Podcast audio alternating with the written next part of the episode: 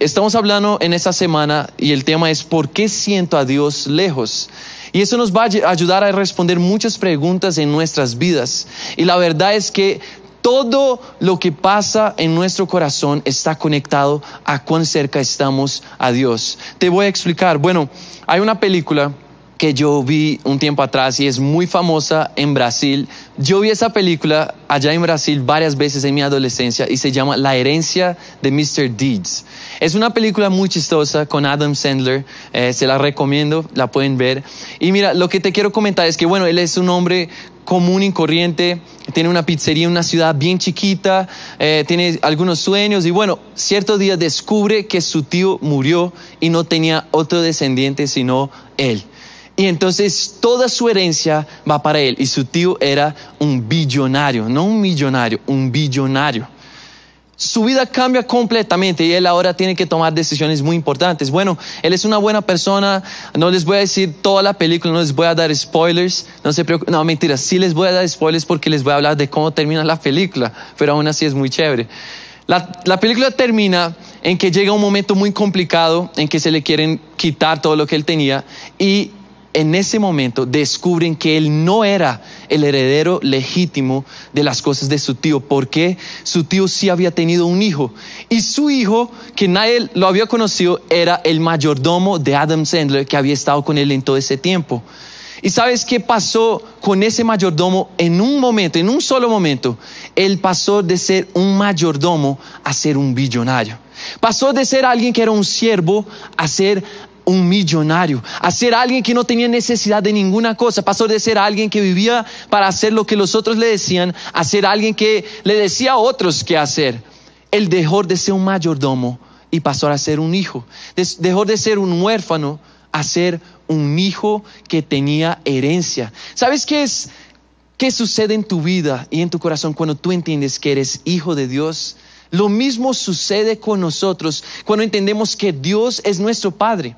Sabes, muchos de nosotros tenemos una imagen incorrecta y pensamos que Dios es como un tirano con un látigo que está azotando a la humanidad y nos está viendo sufrir y cada vez más eh, sale con nuevas maneras como esa pandemia de hacernos sufrir y de hacernos pasar por necesidades y por probaciones. Quiero decirte, esa no es la imagen que tú debes tener de Dios. No porque yo pienso bien de Dios, pero porque he conocido a Dios como mi Padre.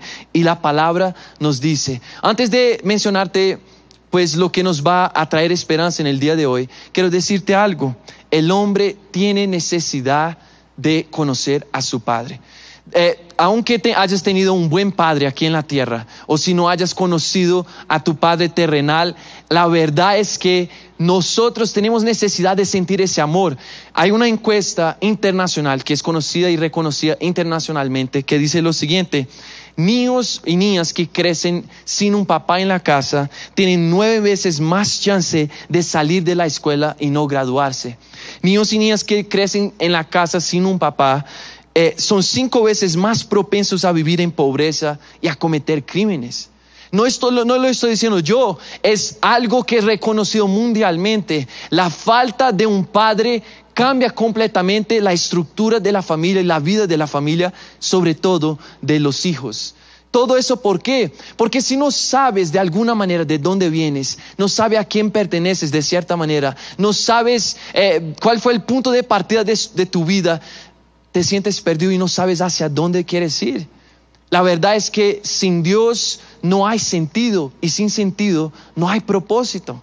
La verdad es que entender que Dios existe y que no es solo alguien que está, un ser distante en el cielo, viéndonos sufrir y esperando que todo se acabe hasta, no sé, eso no tiene sentido y eso no cambia nuestras vidas, pero sabes que sí cambia nuestras vidas cuando entendemos que Dios es nuestro Padre. Hubo un hombre que dedicó su vida a hacernos comprender eso. Ese hombre vino miles de años atrás. ¿Y sabes qué hizo ese hombre? Ese hombre fue un hombre común y corriente. Y él vivió sus primeros años, bueno, él no tuvo a un padre biológico consigo, tuvo a un padre que lo adoptó y él vivió sus primeros años como un hombre común y corriente, literal. No, no hizo nada especial, no se destacó, pero cuando cumplió 30 años más o menos, pues nos cuenta la historia que él empezó a hacer algo diferente en su comunidad y en su nación.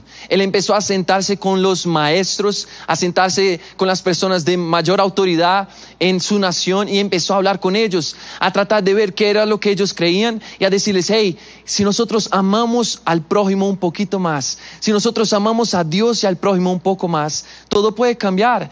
Y en ese momento lo que pasó fue que no le dieron oídos, no le escucharon. Y ese hombre tomó una decisión muy, muy interesante.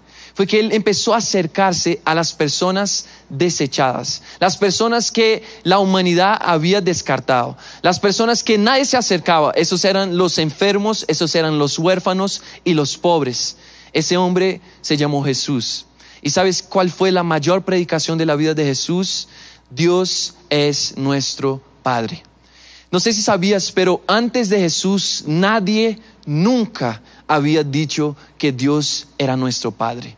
Todas las otras religiones que habían sido eh, inventadas o de alguna manera, todos los dioses de los cuales se habían escuchado antes de la venida de Jesús, hablaban de un Dios, algunos decían que Dios era la misma naturaleza, algunos decían que Dios era eh, alguien que había tenido relaciones sexuales con humanos, algunos decían varias cosas, pero Jesús llega y Él es el primer hombre en la historia de la humanidad que nos dice que Dios no es un tirano, no es un ser indiferente, no es tampoco la misma naturaleza.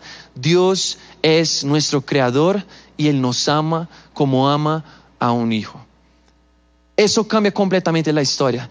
La historia dice que los seguidores de Jesús empezaron a transmitir ese mismo mensaje después que Él muere y resucita. Y eso es, bueno, una historia para otro momento, pero Jesús resucita y les da instrucciones claras a sus seguidores. Les dicen, ahora ustedes tienen que pasar por las otras naciones porque todas las naciones del mundo necesitan escuchar que Dios ama a ustedes como me amó a mí.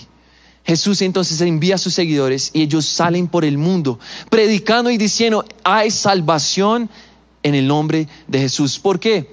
Porque dice la palabra que Jesús vino como el único Hijo de Dios. Sí, Jesús es Dios hecho hombre. Él vino a la tierra, se despojó de todo lo que él tenía como, como siendo Dios, de toda su gloria. Él no, no tenía ninguna necesidad de venir y acercarse a nosotros. Pero la Biblia dice que nos amó de tal manera que vino se hizo hombre para estar con nosotros y librarnos de nuestras luchas, de nuestra ansiedad, de nuestra depresión, de nuestras eh, cuestiones y preguntas tan profundas que no sabemos responder y no tenemos respuestas. Jesús vino, pasó por las mismas probaciones. Dice la Biblia, si tú lees la Biblia, dice que Jesús pasaba por momentos de tormenta, momentos pesados, momentos de, de llanto, momentos en que él no sabía qué hacer. Jesús vivió la misma vida, pero ¿sabes cuál fue la diferencia? Jesús fue aprobado por el Padre. Yo sí tengo pecados, nosotros hemos pecado, hemos fallado, pero Jesús fue perfecto. Aunque Él pasó por todas esas situaciones, estuvo solo, no sé si conoces la historia, pero Jesús fue rechazado por su propia familia. Muchas personas de las cuales lo seguían en cierto momento se van y lo dejan solo en el último momento de su vida, Él es traicionado por una de las personas más cercanas a Él. ¿Sabes? Aún así Jesús fue perfecto. ¿Por qué Jesús fue perfecto? La palabra nos dice que Él fue perfecto para hacernos hijos de Dios, así como Él era hijo de Dios. Jesús descendió del cielo, se hizo hombre como el único hijo de Dios, pero lo que creemos es que cuando Jesús volvió al cielo después de resucitar, Jesús volvió como el primer hijo de Dios. ¿Por qué primer hijo? Porque nos hizo hijos juntamente con Él. Con nuestros pecados, con todo lo que habíamos hecho, nos habíamos alejado de Dios. Pero Dios envió a su Hijo porque nos amó de tal manera, aún estando lejos y lleno de pecado, lleno de tantas cosas que dañaban al corazón del Señor y lo entristecían. Dios nos amó. Dios pagó alto precio por nosotros y Él se hizo Padre para la humanidad. Envió a su Hijo para rescatarnos. Y sabes, la palabra dice, yo soy Dios, tu creador yo te formé desde antes que nacieras y vengo en tu ayuda. Esa es la palabra de Dios que está en la Biblia. Por eso creemos en la Biblia. La Biblia trae las respuestas para las cuales nosotros no tenemos respuesta en nosotros mismos. Nos empieza a decir que Dios sí es nuestro creador. Y no solo eso, sino que Dios ha decidido rescatarnos también después de habernos alejado de Él. Yo escuché una historia y quiero compartírsela rápidamente. Y dice lo siguiente, había un niño que estaba con su papá cierto día y su papá le había regalado un, barco de madera chiquito. Su papá lo había hecho con mucho amor, con mucho esfuerzo. Y en ese momento se lo regala a, su hijo. Su hijo pone sus iniciales en el barco. Y ellos se van a jugar felices, se, eh, se, acercan a una corriente de agua, pues ponen el barquito y él ponía el barquito, corría, lo alcanzaba y por varias veces hicieron lo mismo. Hasta que llegó cierto punto en que la corriente se puso más fuerte y de pronto ese barco se fue y ya ese niño no lo pudo alcanzar.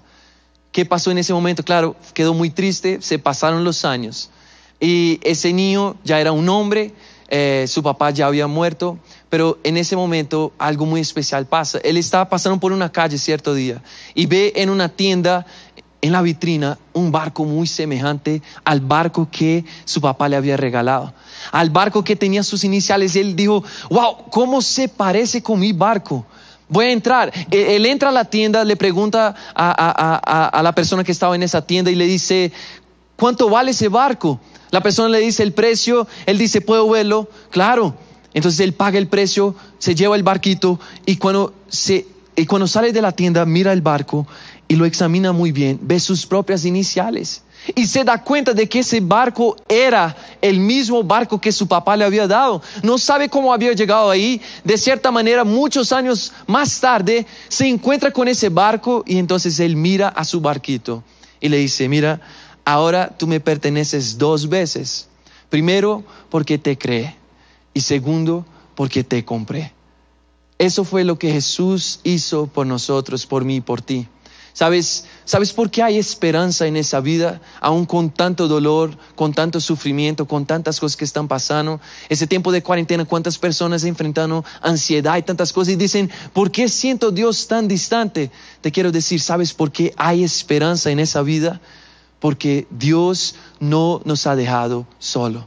Él no nos ha abandonado. Dios te ama, Dios me ama y ha pagado un alto precio para tenernos cerca a su corazón. Y termino con eso, un texto también de la Biblia que dice lo siguiente, mas a todos cuantos creyeron en Él, les dio el poder de ser hechos hijos de Dios.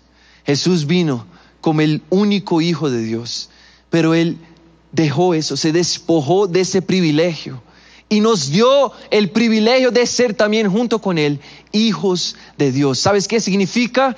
Toda la herencia, todo lo que pertenece al Creador y al Rey del universo, también te pertenece a ti. Tú eres hijo no solo de un Dios que, que, es indiferente contigo, que no se importa contigo. Tú eres hijo de un Dios que pagó el más alto precio para acercarse a ti, acercarse a ti otra vez.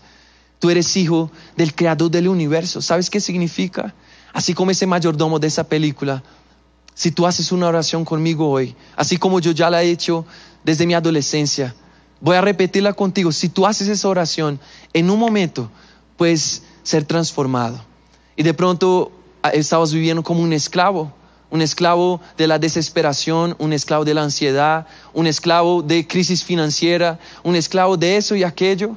De un momento a otro, yo creo y eso es lo que nos dice la palabra, que si tú confesas el nombre de Jesús y aceptas que eres hijo de Dios y lo invitas a que entres a tu vida, tú eres y pases parte de la herencia que Dios ha guardado para sus hijos. Tú pasas a ser parte de la familia de Dios.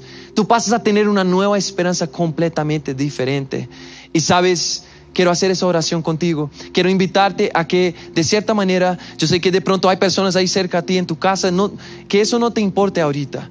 Pon tu mano en tu corazón y vas a decir conmigo, Señor Jesús, en ese momento quiero reconocer que he pecado y me he alejado de ti. Dios, hoy quiero decirte que me arrepiento de todo mi pasado. Borra todo lo malo que he hecho y dame una nueva historia y un nuevo futuro. Y vas a decir conmigo, hoy te quiero recibir como mi Señor y mi Salvador. el dueño de mi vida. Transfórmame y dame gozo, amor y paz continuos. En el nombre de Jesús. Y vas a decir por último conmigo, Señor, gracias por esa nueva vida. Escribe mi nombre en el libro de la vida. Amén. Wow, quiero decirte que apenas hiciste la oración más importante de tu vida. Sabes, a veces es tan loco creer en la palabra, creer en la Biblia, porque es tan sencillo. Algunos dicen, ay, ¿cómo puedes creer en Dios? Te digo, es muy sencillo. Es loco, pero es muy sencillo.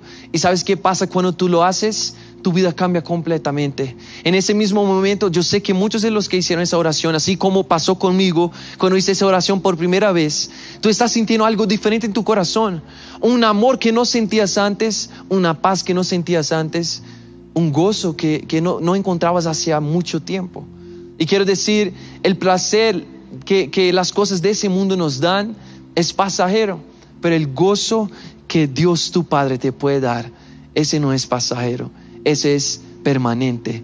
Sabes, así como yo ahorita con Isaac, pues me toca enseñarle muchas cosas, así también es Dios con nosotros. Y Él aún toma las situaciones más difíciles de nuestras vidas y, si tú permites, Él las transforma para bien en tu corazón. ¿Qué significa? En esa pandemia muchas personas están desesperadas. Muchas personas, muchos de nosotros nos encontramos con momentos difíciles de pensamientos negativos y tantas cosas, pero quiero darte un mensaje de esperanza en ese momento. Dios te ama, Dios no te ha dejado y Dios está contigo. Dios es tu Padre, Dios nunca te dejará. Dice la palabra, yo soy tu creador y vengo, vengo a tu encuentro para ayudarte. Eso es lo que está pasando en ese momento.